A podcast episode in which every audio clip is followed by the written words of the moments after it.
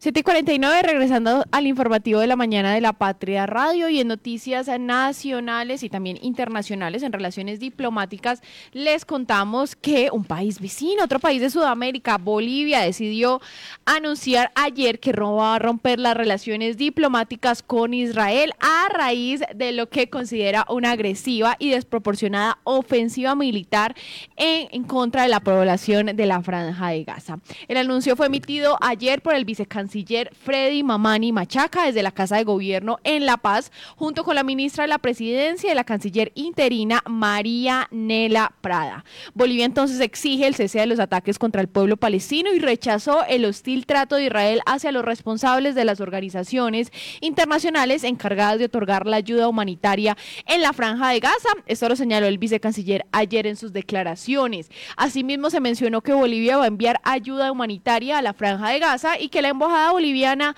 en los Países Bajos va a asumir la función concurrente con Palestina.